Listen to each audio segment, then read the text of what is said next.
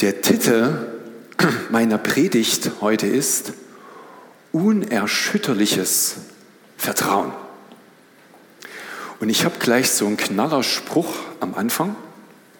Und den habe ich in Jesaja 12, Vers 2 gefunden. Und da heißt es: Siehe, Gott ist mein Heil. Ich bin voller Vertrauen und fürchte mich nicht. Ist es nicht klasse, wenn man das sagen kann? Egal was kommt, ich sage, ich habe volles Vertrauen und fürchte mich nicht. Das ist doch das hohe Lied des Glaubens. Da sind wir doch ganz vorn dran. Ich hatte jetzt 14 Tage die Zeit, wo ich das nicht nur sagen konnte, sondern gibt es noch einen Teil 2, der da heißt, denn ja, der Herr ist meine Stärke und mein Loblied und er ist mir zum Heil geworden. Ich habe 14 Tage ein, ein, wie soll ich sagen, ein Segen Gottes erlebt, der für mich unfassbar war. Ich war selber jetzt 14 Tage auf Dienstreise in den USA und meine letzte Dienstreise vor neun Jahren die war, wenn das der Segen Gottes war, dann war das irgendwie am anderen Ende der Klaviatur. Meine Reise begann damals äh, in Chicago, dass ich festgestellt hatte, mein Portemonnaie ist weg. Ich hatte keinen Ausweis, keine Kreditkarte, kein Geld mehr. Das Einzige, was ich noch hatte, war ein Pass. Und ich wusste, ich hatte nicht mehrere Städtereise in den USA und ich hatte nichts mehr, außer ein elektronisches Ticket, was ich umbuchen konnte. Ohne jetzt auf die Reise einzugehen, ich kann nur sagen, es war ein Fiasko ohne Ende. Und das Ende war, ich bin hier angekommen und ich werde nie vergessen, mein Sohn hatte mir noch, äh, nee, mein Sohn, ja genau, mein Sohn hatte mir noch eine, eine Rose geschenkt, nee, meine Tochter war das, eine Rose geschenkt, die war in Papier eingehüllt und das war das Letzte, was dann auch noch passieren musste. Meine Frau fragt mich dann, schau, pack doch mal die Rose aus. Ich will die Rose auspacken, habe ich sie verloren, weil ich sie einfach so äh, wackelig mit Händen festgehalten habe und vorsichtig, dass sie mir aus der Papiertüte auch noch rausgefallen ist. Also es lief schief, was noch schief laufen konnte. Und irgendwann wache ich auf am Morgen und stelle fest, es ist schon erstaunlich, bei all dem, was ich erlebt habe, ich war immer versorgt. Ich war immer am richtigen Platz. Ich habe immer ein Bett gehabt und ich habe immer zu essen gehabt und nicht vom Schlechtesten. Und dann habe ich mich gefragt, warum mache ich mir eigentlich so viel Sorgen? Und das war das, was damals passiert ist. Und es, neun Jahre später fliege ich wieder in die USA wieder Dienstreise, wieder mehrere Städte. Ich dachte, diesmal machen wir es besser. diesmal vertrauen wir gleich darauf, dass er der Versorger ist. Und es kam dann auch so und es war unglaublich. Ich bin, habe so viele Freuden erlebt. Ich werde die ein oder andere äh, im Laufe der Predigt noch darauf, ähm, darauf eingehen. Es war wirklich für mich selber einfach überwältigend. Aber wie das so ist, wenn man auf Reise geht, man geht so auf unbedarfte Pflaster, irgendwie ist es doch neu und irgendwie ist alles suspekt. Es könnte ja doch irgendwo noch was sein, was sich dann nicht so entwickelt, wie man das gern hätte. Es kam auch gleich am Anfang. Komme aus dem Flugzeug raus, nachdem er das mit, dem, mit der Immigration gemacht hatte, wo es mittlerweile auch alles elektronisch geht und ich dann doch nochmal zum Personal Schalter gehen musste, weil am Ende auf dem Ticket, was da rauskam, Zugang nicht erlaubt. Ich dachte, okay, warum jetzt ich wieder? Da musste ich feststellen, 100 andere Leute vor mir ging das genauso. Also dachte ich, okay, nimm es nicht so genau, wird schon passen. Dann komme ich raus aus dem Flughafen, hatte ich ein Ticket, also hier ein Auto bestellt, wollte ich, habe ich denn ähm, der, die Firma gesucht, gibt es gar keinen Bus, gar keinen Shuttle von der Firma. Ich sage, wie komme ich jetzt nur wieder zu meinem Auto? Dachte ich, okay, frage ich jemanden, der sagt, ja, lies mal deinen Zettel richtig, da steht drauf, dass der Service von einem anderen Anbieter verbracht wird. Dachte ich, gut, wer lesen kann, ist ein Vorteil. Tatsächlich bin ich da hingefahren, habe auch mein Auto gekriegt Und irgendwann sehe ich mich dann, fahre ich am Highway so schön und spiele so mexikanische Musik. Ich bin nach Los Angeles geflogen, dachte ich, nehme ich mein Handy raus und film so und den, nehme auch die Musik auf und das tolle Gefühl und alles war wunderbar. Und so ging das auch die ganze Zeit. Immer hatte ich irgendwie, jetzt könnte irgendwas sein, habe ich mein Auto wirklich abgeschlossen? Ich sage, Herr, lass mein Auto abgeschlossen sein. Tatsächlich, das Auto stand da, es war auch abgeschlossen, es war alles in Ordnung. Es ließ sich alles wieder in Wohlgefallen auflösen und jedes Mal bin ich auf die Knie gegangen. Ich sagte, Herr, du bist ja doch da, du bist ja doch da. Dann war eine Situation, dachte ich, bin ich doch ein guter Familienvater, ich habe drei Kinder ich muss denen was mitbringen. Was bringst du nur deinen Kindern mit? Töchter, zwei Töchter und Sohn. Sohn, gut, da findet man immer irgendwas. Töchtern, 14 und 12, da ist es nicht mehr ganz so einfach. Was man mitbringt, das passt dann immer so. Entweder vom Look and Feel oder von der Größe. Gehe ich in so einem Outlet, dachte ich mir, naja gut, finde auch irgendwas, bin total begeistert, mache ich da ein Foto, schicke es meiner Frau. Was sagt meine Frau? Ich weiß nicht. Sag ich mir jetzt wurscht. Ich nehme das jetzt einfach. Entweder das passt, sowohl von der Farbe als von der Größe, oder ich mache das nie mehr. Jetzt muss man das natürlich noch ein paar Tage aushalten, ehe man dann, dann wieder zu Hause ist. Ne? Und ich kann euch sagen, auch da Gott ist so gut. Es hat auf den Millimeter gepasst. Es war weder zu groß noch zu klein und alle waren mega stolz. Es war unglaublich. Und so habe ich mich auch gefreut. Ich habe was gefunden und es hat in der Größe gepasst. Die haben ja nicht die Größen wie bei uns. Da gibt es dann Medium and Large and Small und das gilt dann für die Altersgruppen. Und ich denke mir, oh mein Gott, man könnte die nicht einfach eine Größe sagen. Ne? Gott. Also alles bestens. Und dann wusste ich bereits, ähm, unabhängig äh, der Situation, die wir gerade haben, dass ich heute auch predigen werde. Das war also sowieso geplant. Und dann denke ich mir, Gott ist so gut. Ich muss das jetzt in eine Predigt packen. Und ich bin dann äh, zwischendurch noch nach äh, Portland geflogen, muss also von Portland wieder nach Los Angeles wieder zurück. Und denke ich, diesen ganzen Rückflug, Portland, Los Angeles, Los Angeles, München, nutze ich, um die Predigt vorzubereiten. Ich war ja sowas von gesegnet, es gab nur Positives zu berichten. Und dann steige ich in das Flugzeug ein, alles bestens. Auf einmal bleiben wir auf der Landepiste stehen, also auf der Startpiste stehen in Portland. Ja, was ist das? Auf einmal die ein oder anderen Passagiere fangen dann an und sagen, es riecht so komisch. Auf einmal stank das ganze Flugzeug nach Benzin. Ich sage, was ist denn das jetzt?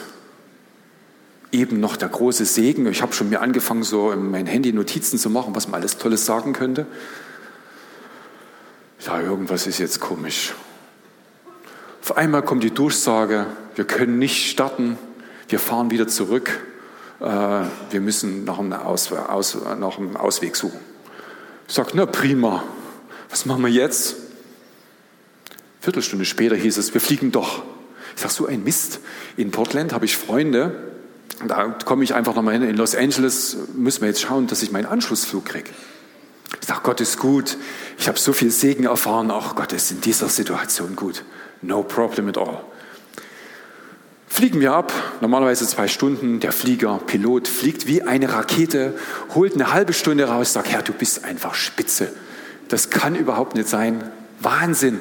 Wir kommen an, ich sage, Mensch, das könnte ich noch schaffen. In Los Angeles gelandet, sagt er dann auf einmal, ja, das geht es noch blockiert. Ich, okay, wir müssen noch zehn Minuten warten, vielleicht auch eine Viertelstunde. Es waren am Ende 20, 25 Minuten. Ich sage, du dickes Ding, jetzt habe ich, also das, ich habe zwei Stunden ungefähr äh, Aufenthalt gehabt in Los Angeles, um meinen Anschlussflug zu kriegen. Ich dachte, das wird aber jetzt knapp. Ich raus aus dem Flieger und dann zum, ich musste auch noch dummerweise meinen Koffer nochmal holen, um dann nochmal in ein anderes Terminal zu gehen. Und dann, mein Koffer kommt auch gleich. Ich zwei Terminals weiter mit meinem Koffer dahin, komm zum Check-in, find auch jemand und ihr sagt dann, Gate closed. Ich sage, Herr, was ist denn das jetzt für eine Nummer? Was mache ich denn jetzt? Und da habe ich mich dann wiedergefunden. Ich sage, wie einfach ist es doch, Gott zu loben und zu preisen, wenn die Dinge nach Plan gehen. Und wie schwer ist es doch darauf zu vertrauen, dass Gott alles sieht, weiß und weiß genau, wo du stehst, wenn die Dinge sich nicht so entwickeln, wie man das gerade sich so ausgedacht hat. Und die Kernfrage ist eigentlich, vertrauen wir Gott wirklich, egal wo wir stehen im Leben, egal ob wir gerade den Anschlussflug, den wir gebucht, geplant und alles war auch schon koordiniert haben, ob wir den gerade verpasst haben. Vertrauen wir darauf, dass Gott groß genug ist, um das alles, den ganzen, die ganzen Lebenslauf, den er hat, auch wirklich in seinen Händen zu halten? Glauben wir darauf oder sagen wir, Herr, jetzt, das war aber jetzt dünn, ne? das hätte man auch ein bisschen anders machen können. Ganz ehrlich gesagt, wenn die am Geht gewollt hätten, in den, in den 35 Minuten, hätten die mich auch noch bis zum Flugzeug bringen können. Aber nö, 35 Minuten vor Abflug war dann einfach, wir haben das schon abgeschlossen, ich kann Sie gerne umbuchen. Sag, das wäre auch anders gegangen. Und dann äh, denke ich mir so, irgendwie packe ich das mit in diese Predigt rein. Und dann habe ich so darüber nachgedacht, wie geht es mir eigentlich in diesen Situationen, wo ich einfach die Nähe und die Ferne suche? Wie ist eigentlich meine Beziehung? Wie ist mein Vertrauen zu Gott? Und dann ist mir klar geworden, mein Vertrauen zu Gott hat unmittelbar was mit meiner Beziehung zu tun. Beziehung, wie belastbar ist meine Beziehung mit Gott, wenn sich die Dinge nicht so entwickeln, wie ich mir das gerade so zurechtgelegt habe. Jesus hat an der Stelle äh, einen, einen ganz äh, phänomenalen ähm, Spruch gebracht und bringt verschiedene Dinge auf einen Punkt. Erstens sagt er, welche zentralen wichtigen Beziehungen es gibt in denen wir stehen. Und das Zweite, er nennt auch gleichzeitig noch den Schlüssel, wie wir diese Beziehungen, die wir haben sollen, leben sollen. Und es schließt die Beziehung mit Gott ein. Und da schauen wir jetzt einfach mal auf äh, Matthäus. Und zwar Matthäus 22, Vers 37. Und da wird Jesus gefragt, ja, wie, wie ist denn das jetzt nun? Äh, wir Juden, wir haben ja über 600 verschiedene Regeln. Was ist denn jetzt nur das Wichtigste? Und darauf kommt Jesus mit der Antwort, die jeder Jude kennt, und die ist dann, und er sprach zu ihm, du sollst den Herrn, deinen Gott lieben, mit deinem ganzen Herzen und mit deiner ganzen Seele und mit deinem ganzen Verstand. Das referenziert auf Mose, 5. Mose, und das ist das, was jeder äh, Jude kennt und je, jeder Jude auch sagen wird, genau das ist es. Na, nun ist Jesus ja nicht nur gekommen, um zu bestätigen, was schon war, sondern er sagt so, jetzt gehen wir noch einen Schritt weiter. Und da fügt er dann hinzu, dies ist das größte und das erste Gebot. Dann kommt das erste Schütteln und sagt, was kommt jetzt? Und dann sagt Jesus, das zweite aber ist ihm gleich, du sollst deine Nächsten lieben wie dich selbst. Und das Neue, was er sagt, unterstreicht er auch noch, indem er sagt, und diesem zweiten Gebot hängt das ganze, äh, an diesen zwei Geboten hängt das ganze Gesetz und die Propheten. Jesus sagt, es ist nicht nur ausreichend, dass wir Gott suchen und eine individuelle Beziehung haben, sondern er sagt auch, dass diese individuelle Beziehung hat, muss eine Auswirkung haben. Diese individuelle Beziehung muss auch eine Auswirkung haben zu den anderen und zu uns selbst. Und das war etwas, was es unter den Juden so nicht gab und wo sie zum Aufhorchen kamen. Er wusste, dass sie es geschafft haben, zum Beispiel Erbrecht so zu verbiegen, sodass es ihnen persönlich gut ging, aber ja nicht den Familienangehörigen. Jesus kannte dieses ganze Geschacher und äh, macht an dieser Stelle einen Schlussstrich. Was lernen wir aus dieser, äh, aus dieser Passage? Jesus benennt erstens drei zentrale Beziehungen, die wir haben. Das eine ist, wir haben eine Beziehung zu Gott, die wir haben müssen. Wir haben eine Beziehung zu unseren Nächsten und wir haben eine Beziehung zu uns selbst. Und das nächste ist, was er sagt, was diese Beziehungen ausmacht, ist unsere Liebe. Wir sollen aus ganzem Herzen, mit unserem ganzen Verstand und mit unserer ganzen Seele oder mit unserem ganzen Sein sollen wir Gott suchen und ihm nah sein, uns öffnen, unseren Nächsten und auch uns selbst. Im Deutschen haben wir verschiedene Ausdrucksformen, äh, die einfach wir unter den Begriff Liebe bringen. Im Neutestamentlichen gibt es im Wesentlichen drei Begriffe, die zentral sind. Faktisch gibt es im Griechischen noch mehr Ausdrücke, aber drei, die von besonderer Bedeutung sind. Das eine ist, langläufig kennen wir den Begriff Eros. Das ist die erotische Liebe, wie sie einfach zwischen Mann und Frau bekannt ist. Das zweite ist aber auch die äh, freundschaftliche, die brüderliche oder schwesterliche Liebe, die in der Bibel eine große Rolle spielt. Das ist Philia. Aber die dritte, von der äh, Jesus spricht, ist die Agabeliebe. Und Agabeliebe ist einfach gesagt eine göttlich inspirierte Liebe zum einen und sie ist zum zweiten komplett uneigennützig.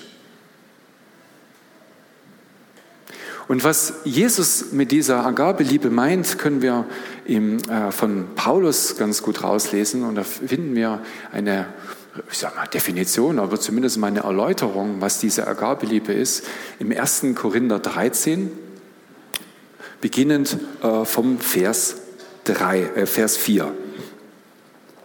Und da heißt es, die Liebe ist langmütig, die Liebe ist gütig, Sie neidet nicht.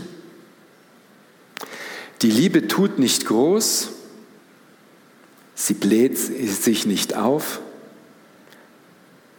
Sie benimmt sich nicht unanständig. Sie sucht nicht das Ihre. Sie lässt sich nicht erbittern. Sie rechnet Böses nicht zu. Sie freut sich nicht über Ungerechtigkeit, sondern sie freut sich mit der Wahrheit. Sie erträgt alles, sie glaubt alles, sie hofft alles und sie erduldet alles.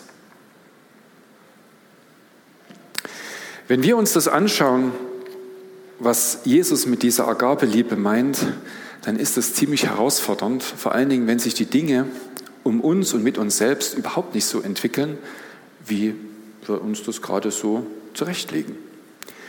Und ich habe mir jetzt ein paar Begriffe rausgesucht. Ich möchte einfach nur vier näher eingehen, weil sonst wird das irgendwie zu lang. Und ich glaube, die anderen Sachen könnt ihr euch selber äh, für euch äh, mal reflektieren. Ich habe verschiedene Punkte, äh, vier Punkte rausgesucht, wo ich glaube, dass sie von besonderer Bedeutung sind, um diese Agabeliebe äh, nochmal zu, zu verstehen. Und das erste ist langmütig. Langmütig heißt, dass wir lange Geduld haben.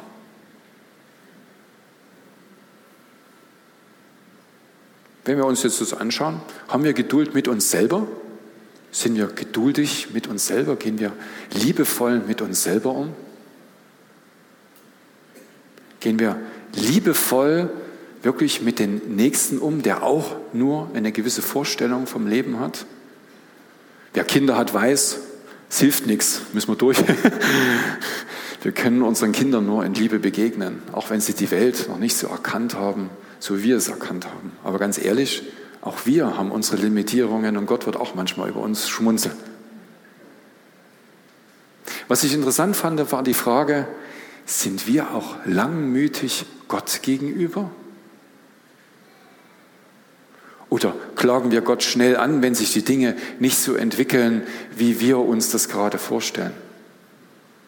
Wir können wissen, Gott ist langmütig mit uns, aber sind wir langmütig mit ihm? Vertrauen wir darauf, dass er fähig ist, unsere Situation wirklich zu erkennen, in der wir stehen? Glauben wir das in dem Moment, wo sich die Dinge nicht so entwickeln?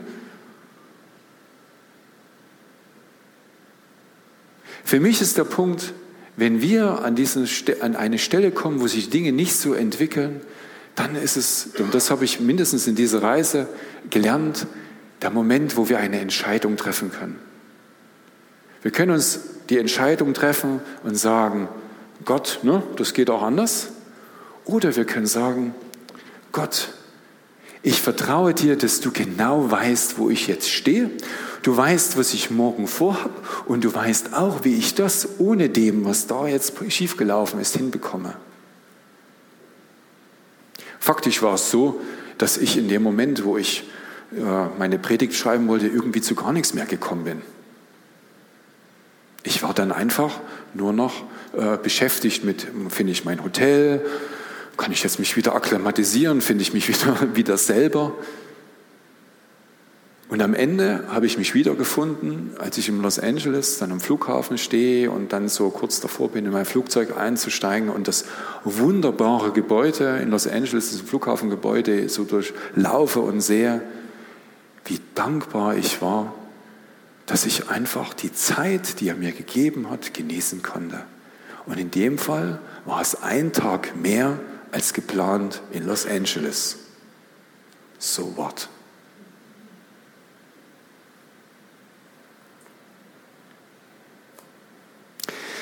Das zweite war, und ich hatte eine große, große, große Ehre, äh, die Cottonwood Church, das ist die Kirche von Bayless Conley, zu besuchen. Das zweite ist, was er sagt, die Liebe tut sich nicht groß. Und ich äh, war also eben, wie gesagt, auch in Los Angeles. Und dann dachte ich, äh, wenn ich schon einmal da bin, dann muss ich auch gleich mal eine andere Gemeinde besuchen, um mich auch ein bisschen inspirieren zu lassen, um einfach auch als Gemeindeleiter mit einem frischen Geist und einer neuen Idee oder irgendwas, dass Gott ein, einfach in mir arbeiten kann und irgendwie weiterarbeitet, damit ich mit neuer Kraft und neuem Blick einfach noch besser für euch da sein kann.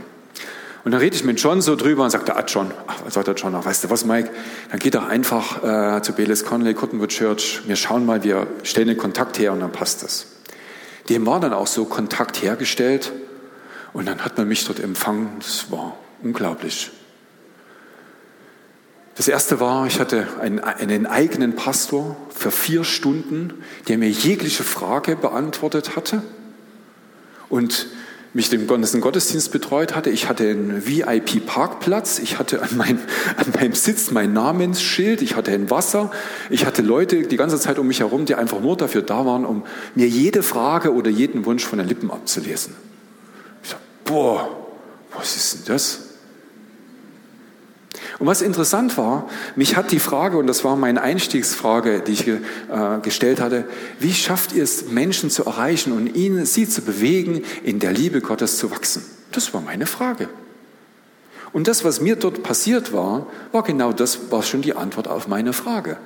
Genau das, was sie mit mir machen, machen sie im Grunde genommen mit jedem, der da neu kommt.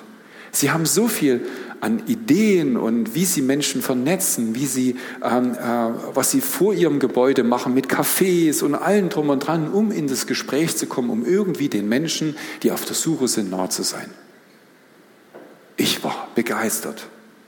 Und worüber ich am meisten begeistert war, äh, wie wir gerade gelesen haben, die Liebe tut sich nicht groß. Es war ganz schwer, sie so ein bisschen aus der Reserve zu locken. Die waren so demütig in ihrer Haltung, ich war einfach zutiefst beeindruckt. Ich war von ihrer Art und Weise, wie sie sich verhalten haben und für andere da waren, zutiefst beeindruckt.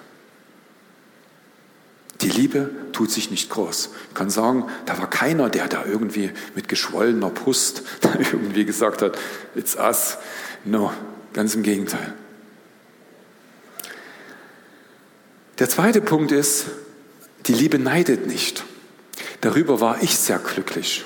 Ich kann euch sagen, das, was ich dort erlebt habe, da könnte man als Gemeinde leider auch neidisch sein. Das, also die zwei Etagen, die wir hier haben, das ist das Gebäude für die Jugend. Ne?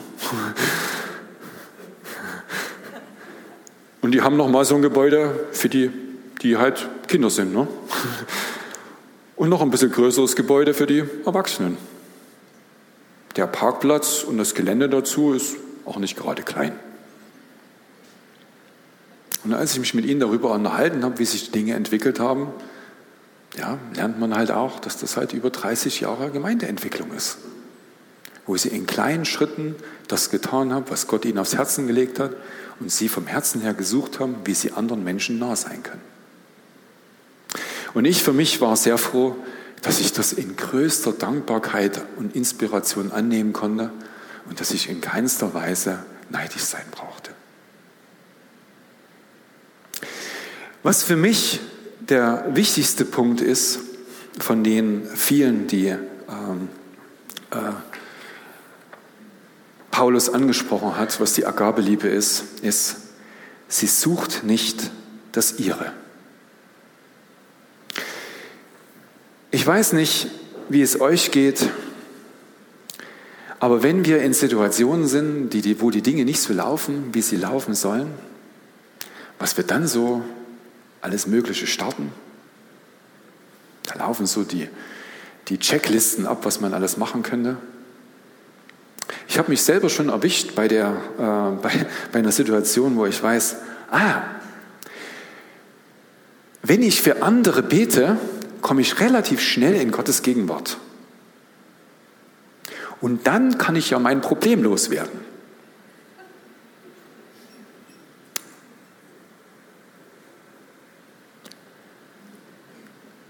Ich kann nur sagen, lasst uns selber nicht auf den Arm nehmen. Egal, was wir mit Gott tun, lasst uns in allem, was wir sind, ehrlich sein. Ehrlich sein.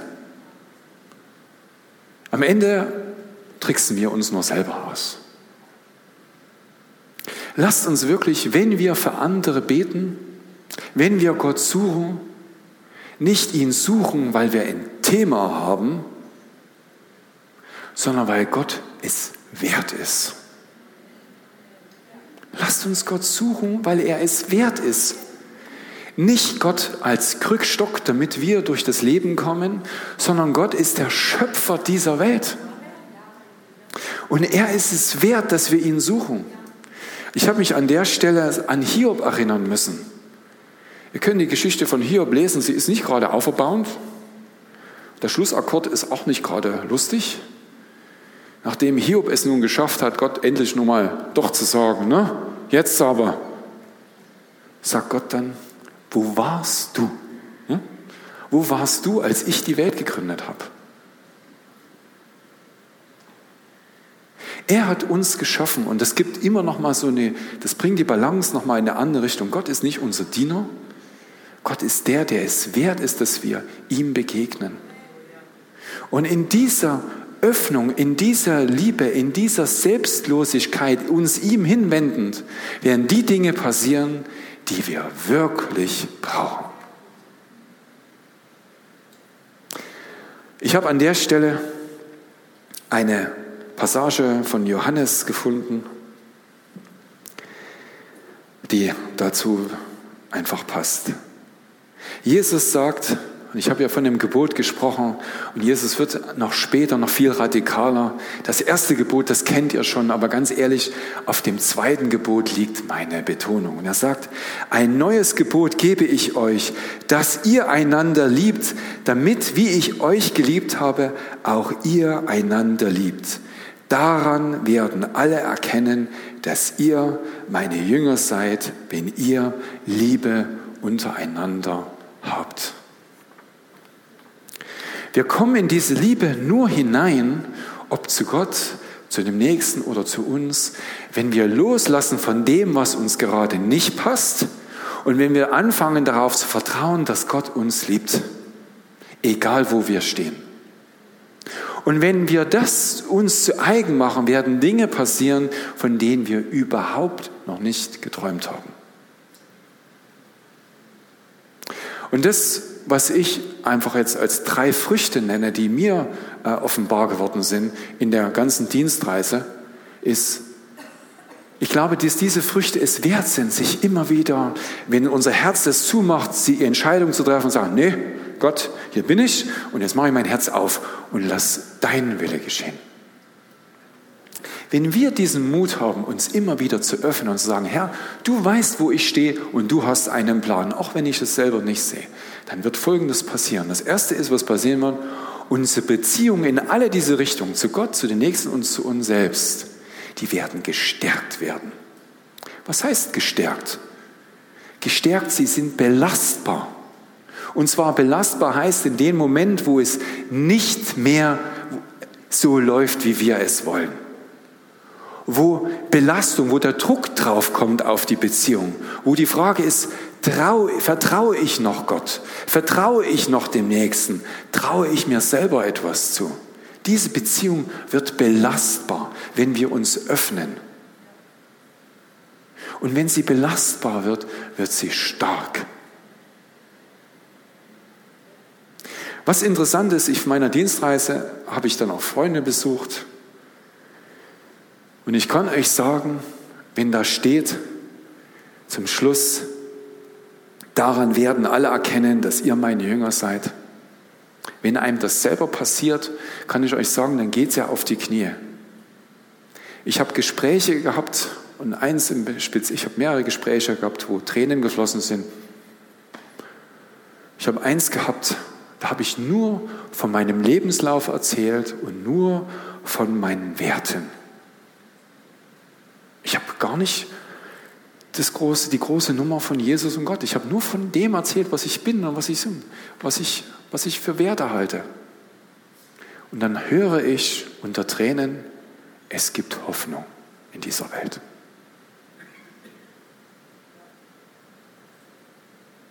Wir glauben nicht, was die Liebe Gottes, wie sie uns verändert und wie die Liebe Gottes durch uns hindurch wirkt zu anderen hindurch.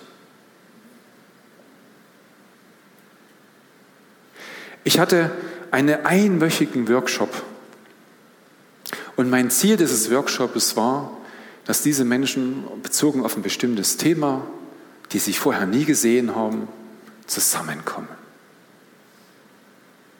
Und dieses vorbehaltlose Aufeinander zugehen, dieses vorbehaltlose Miteinander mitnehmen hat dazu geführt, dass die am Ende von dieser Woche wie eine Familie auseinandergegangen sind.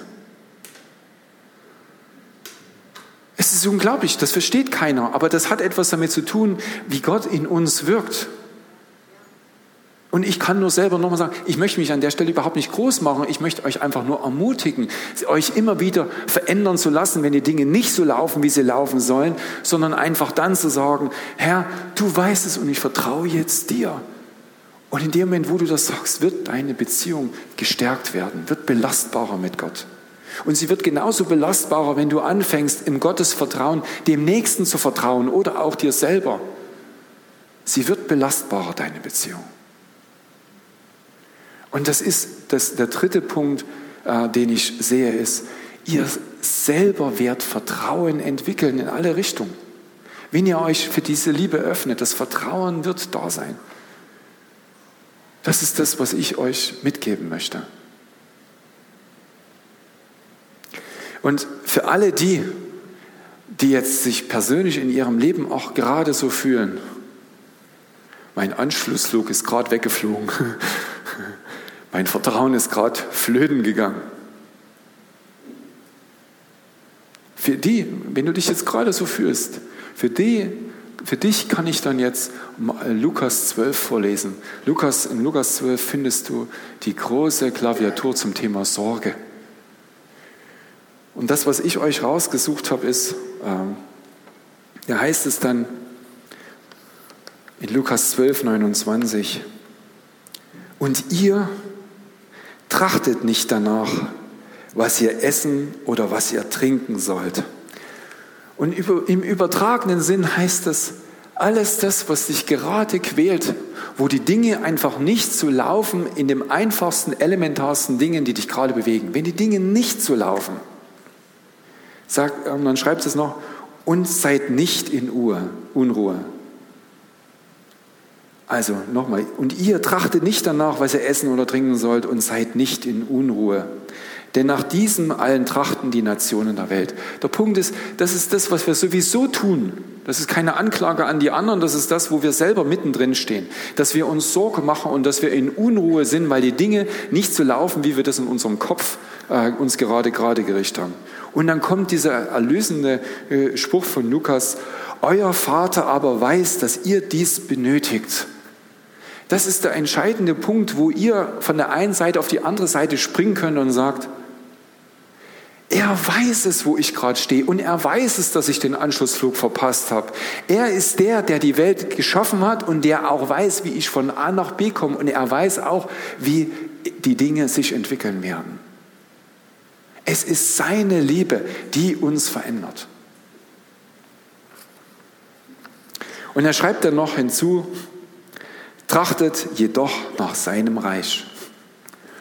Und was ist dieses Reich? Dass wir in seiner Liebe wandeln. In dem Moment, wo wir unser Herz öffnen und Gott Raum geben, in dem Moment treten wir von hier nach da, wir treten von hier in sein Reich hinein und seine Werte fangen an wirksam zu werden. Und das ist das, wo wir, wo ich sage, wo ihr merkt, oh, bin ich jetzt in Gottes Reich? In dem Moment, wenn, der, wenn die Dinge nicht so laufen, habt ihr eine Entscheidung und könnt einfach sagen, so, jetzt gehe ich in, in das Reich Gottes hinein und öffne mich. Und ich weiß, und ich weiß, was ich gelitten habe, als es auf einmal äh, der Anschlussflug weg war. Ich gerannt bin wie ein Blöder. Ich denke, ich bin super schlau und nehme dann den ersten Shuttle für das erste Hotel, war mir doch völlig egal. Da stand dann Hyatt Regency drauf.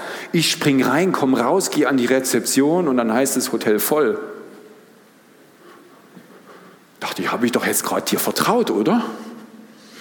Nochmal Stretching, sind wir noch nicht ganz fertig mit der geistlichen Übung für heute. Dachte ich, jetzt bin ich aber schlau. Schaue ich in meinem Handy nach und check alle Hotels. Sheraton voll, Marriott voll, alle Hotels ringsum um den Flughafen voll. Und dann habe ich noch ein großes gefunden. Und da bin ich hin. Und es war vorzüglich. Es war wirklich vorzüglich. Gott weiß das alles. Und Gott ruft dir zu, vertraue mir. Vertraue mir und öffne dich und lass deine Liebe in mir wirken und es wird dich verändern und dein Umfeld verändern. Das ist das, was äh, ich euch zurufen möchte.